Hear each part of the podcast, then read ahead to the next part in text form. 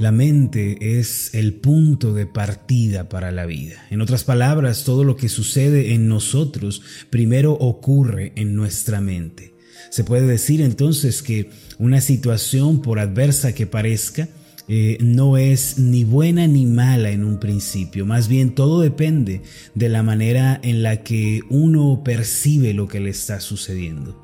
Es decir, todo depende de la manera en la que veamos y del modo en el que interpretemos tal o cual circunstancia.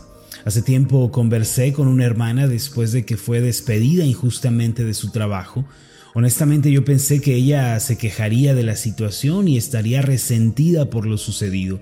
Sin embargo, lo que me dijo me dejó una grata impresión. La hermana me refirió que eso lo veía como una bendición y, que ella lo veía como algo bueno, ya que había estado orando para que Dios la dirigiera al lugar en el que Él la quería. Así que su despido desde su punto de vista fue considerado como una bendición y una respuesta a su oración. Para muchos un despido podría ser una injusticia, una catástrofe, podría ser sinónimo de una razón para desanimarse. Sin embargo, para otros puede ser una bendición y una respuesta a la oración. A la luz de lo anterior, una situación no es ni buena ni mala cuando viene a nosotros. En realidad eh, viene en un estado neutral, pero dependiendo de la actitud de nuestro corazón se determina si es positiva o negativa. Esto significa que depende de nosotros si vamos a apreciar lo que nos sucede con los ojos de la fe o lo vamos a ver con una mente de fracaso. Un filósofo del primer siglo llamado Epícteto dijo, no nos afecta lo que nos sucede, sino lo que nos decimos acerca de lo que nos sucede.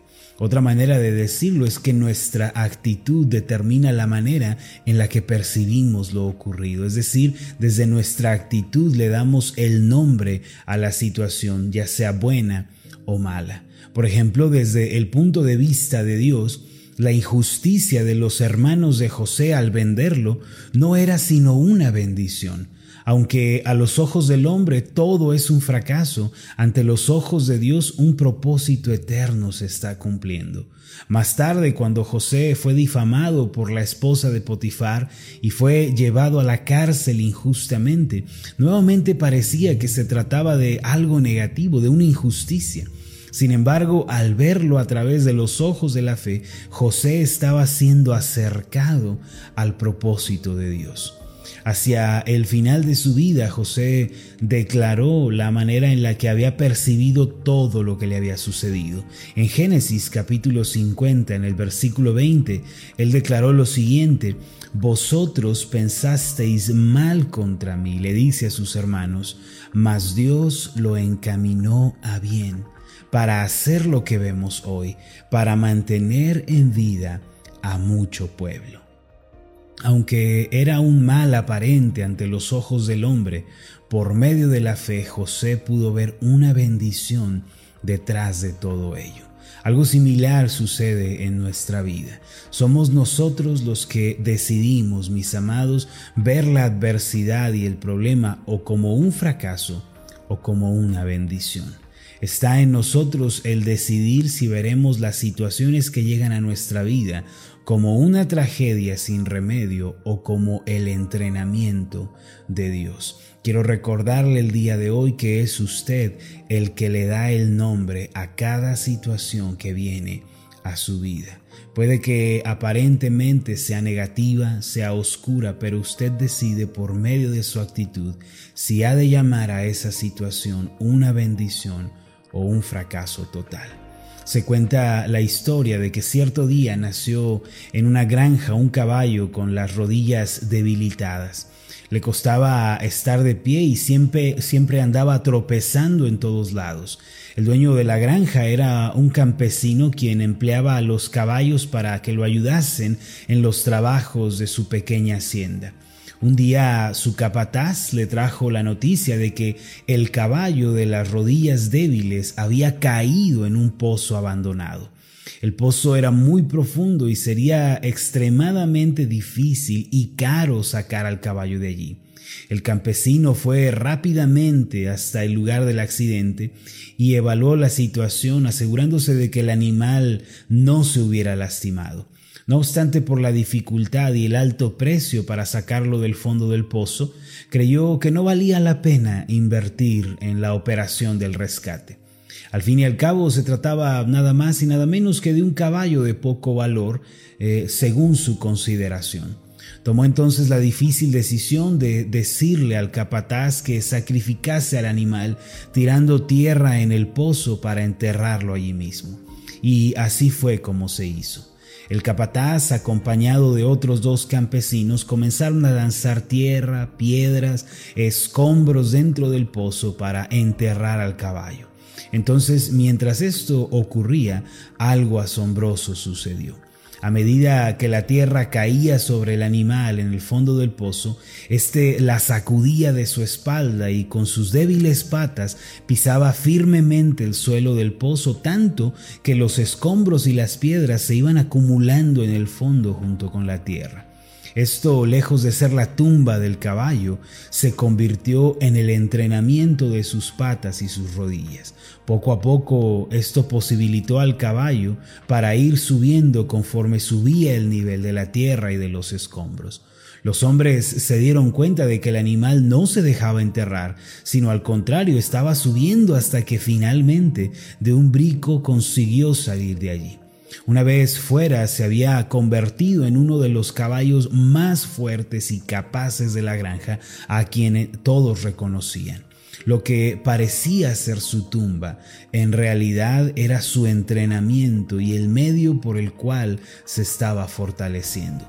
Mis amados, Dios permite las pruebas, él permite las aflicciones y tribulaciones en nuestra vida con la finalidad de prepararnos y fortalecernos también.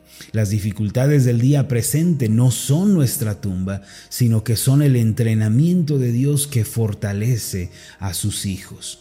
Lo cierto es que la opresión y el desánimo siempre van de la mano de una mentalidad perdedora.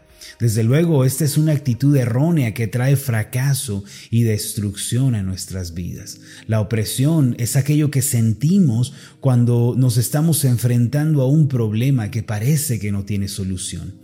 En realidad, la aflicción y la adversidad son opresivas en todo el sentido de la palabra. No obstante, Dios no quiere que nosotros caigamos en esa clase de pensamientos ni que adoptemos el fracaso como la base para nuestra mente. En su palabra, Él nos reitera una y otra vez su ayuda, su socorro y que está con nosotros en las adversidades. Mire lo que nos dice el Salmo 50, versículo 15. El pasaje dice así, e invócame en el día de la angustia, te libraré y tú me honrarás.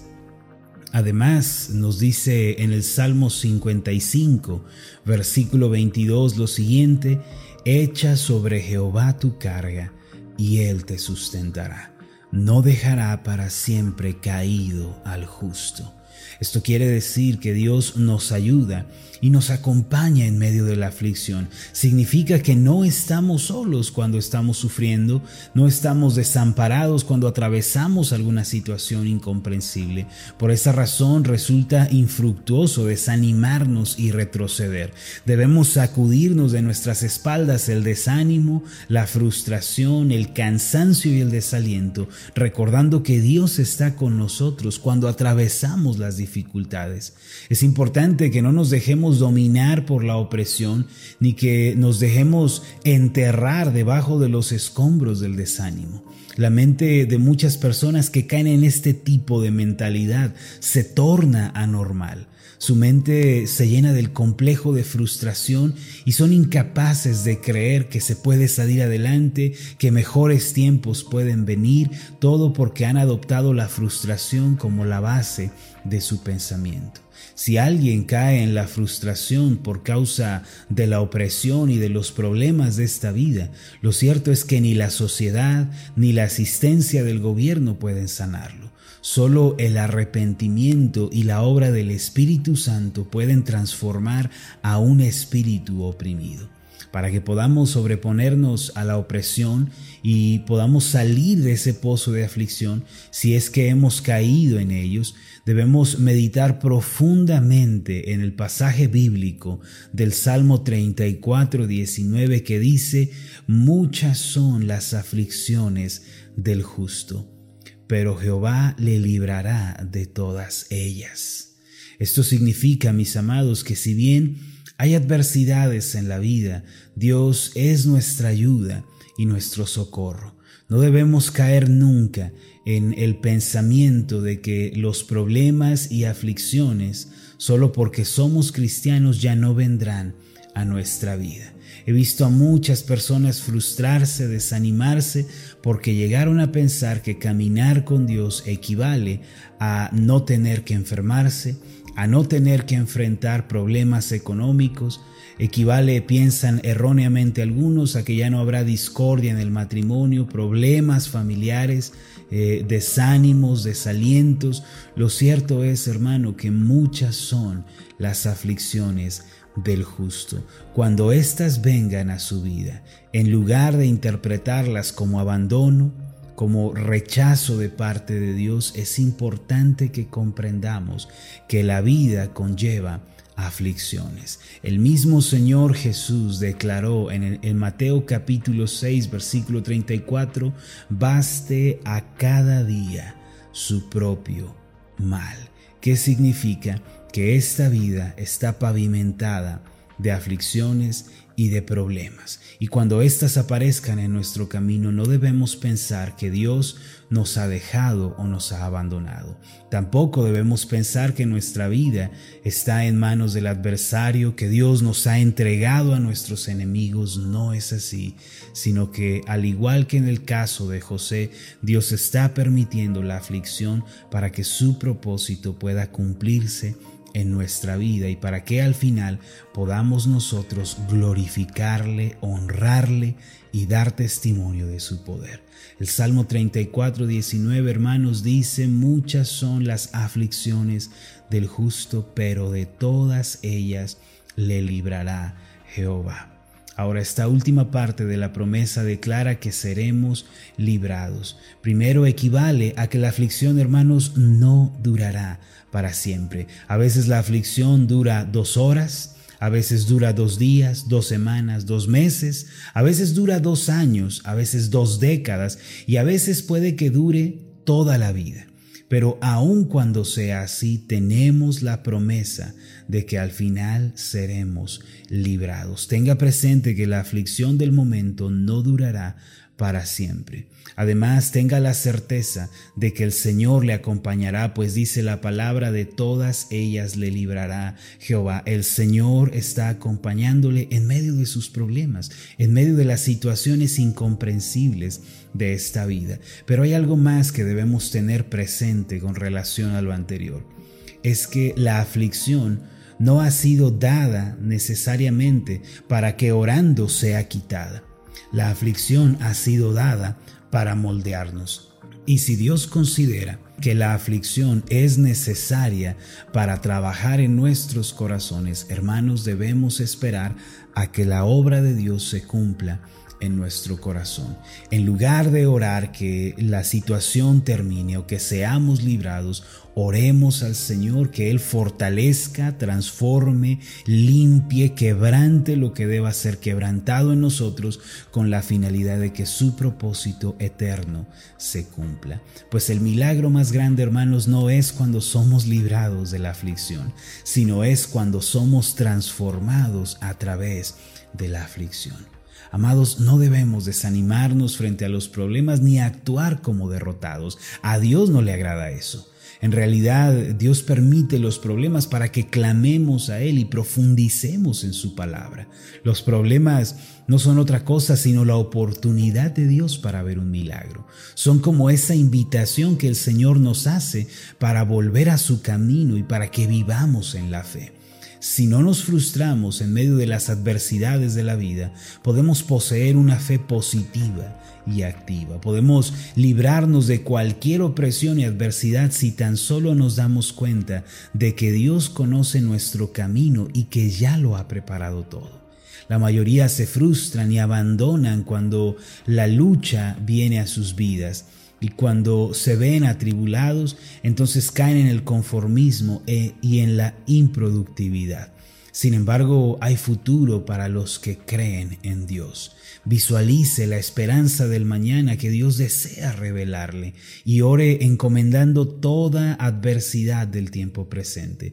Vaya paso a paso eh, permitiendo que la obra de Dios tenga lugar en su vida, apropiándose del pensamiento del Salmo 34, versículo 19. Entonces Dios le va a mostrar el camino y usted será librado de toda aflicción y opresión. Permítame hacer una oración por usted. Amado Dios y Padre Celestial, gracias por la obra que estás haciendo en nuestra vida.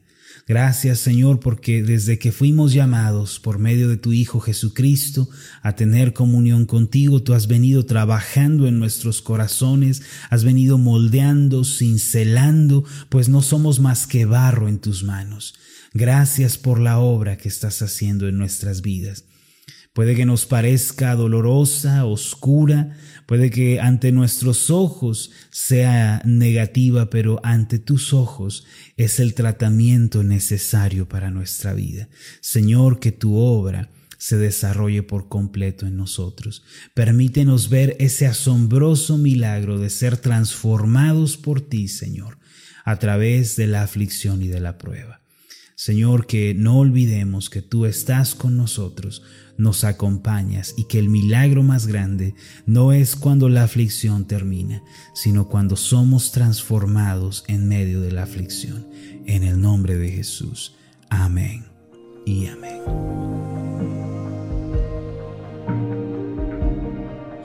Hola, ¿qué tal? Mi nombre es Marlon Corona, soy el pastor de la iglesia Ascender en la ciudad de Zapopan, Jalisco, en México. Le agradezco mucho por haberme seguido con esta meditación.